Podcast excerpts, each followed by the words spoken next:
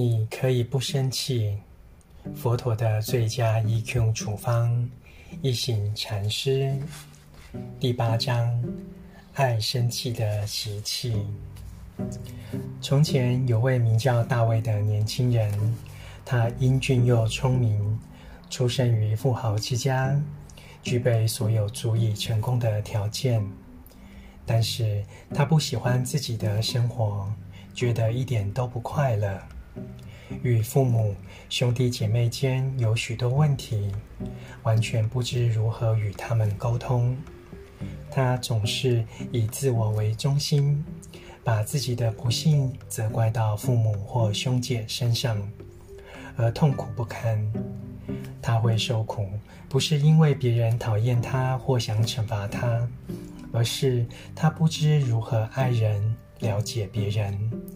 通常他只能与人做几天的朋友，他们很快就会离他而去，因为他实在很难与人好好相处。他非常自大，又以自我为中心，也不懂得了解与同情别人。有天，他到城里的佛寺去，不是去听佛法，佛法说什么他根本不在乎，只是要去交朋友。他希望能找到一些新朋友，他实在太需要友情了。到目前为止，没有人愿意做他的朋友。虽然他富有又英俊，很多人都想认识他，但是相处不久就开始远离他。没有朋友，就如同下十八层地狱。即使根本无法维持好的人际关系，他心中仍然渴望有个朋友伴侣。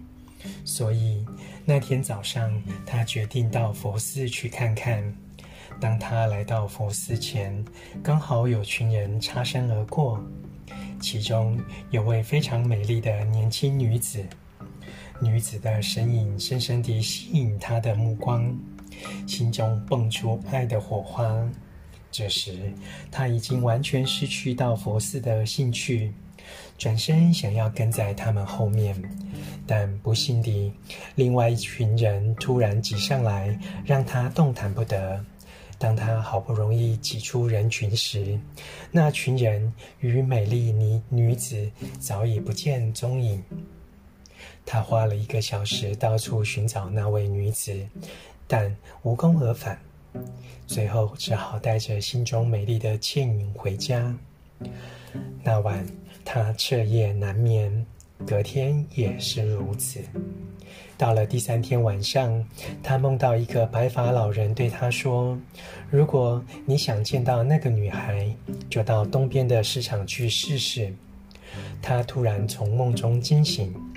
此时天还未亮，但他再也无法入眠。他跳下床，准备天一亮就去寻找。到市场时，只见三三两两的人，他就先到书店随便逛逛。当他抬头往上看时，突然在墙上看到一个美丽女子的画像，正是他在佛寺前看到的女子，一样美丽的双眼。可人的鼻子，迷人的双唇，或许这就是在梦里老人所说的，可在市场里见到他，但其实只能见到他的画像。他心想：也许我只能买得到他的画像，没有福气得到他的人。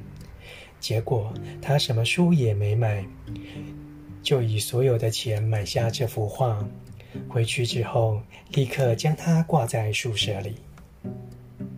大卫是个非常孤单的人，没有朋任何朋友。他经常不到学校的餐厅吃饭，只在房间里吃泡面。现在你已经猜到大卫是个亚洲人吧？他买到画的那天，泡了两碗泡面，准备两双筷子。准备把另一碗面给画里的女子吃，他吃着自己的面，偶尔抬头看画，请画里的女子与他一起吃面。我们知道，有些不善与人沟通的人，通常会养猫或养狗来陪伴，买最贵的猫食、狗食给他们吃，如此就可以将满腔的爱与关怀给宠物。对他们而言，爱猫或狗要比爱人容易得多，因为他们从来不跟人吵架，说难听的话时也不会停嘴。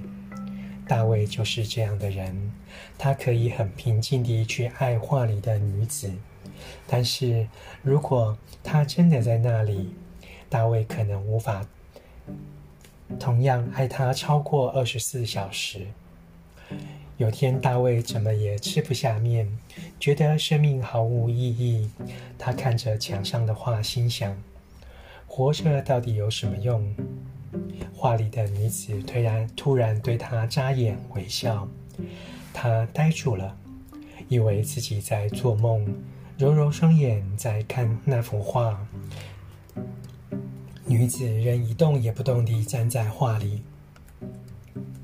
大卫非常惊讶，眼睛一直盯着画看。突然，女子从画里走了出来，活生生地站在他面前。女子的名字叫安琪丽娜，她来自天堂。你无法想象大卫此时有多兴奋，他好像到了天堂，能有如此漂亮的女子做朋友，还有什么比这更完美的事呢？但是你可能已经猜到故事接下来会如何发展了。他始终无法快乐地与人相处。即使天真善良的安琪丽娜在一起，也是如此。三四个月之后，安琪丽娜离开了他，因为要与大卫这样的人相处根本就不可能。某天早上，当大卫醒来时，在桌上发现一张安吉丽娜留下来的纸条，他决定不再回来了。他写着。大卫，要你要与你一起生活，真的是件不可能的事。你太自私了，无法倾听任何人说话。虽然你聪明、英俊且富有，但是你根本不知如何与他人维系关系。读了信之后，大卫很想自杀，觉得如果连这样甜美的女子也无法与他一起生活，那他真的是毫无价值可言了。他想上吊自杀。根据统计，在法国，每年有一万两千人自杀，平均每天就有三十三个人自杀。这个数字实在是太高了。大卫正是其中之一，正等着你去解救。在美国与欧洲其他国家的自杀比率也差不多如此。人们被自己的绝望打败，变得与人难以沟通，生命毫无意义。朗读，你可以不生气。佛陀的最佳 EQ 处方。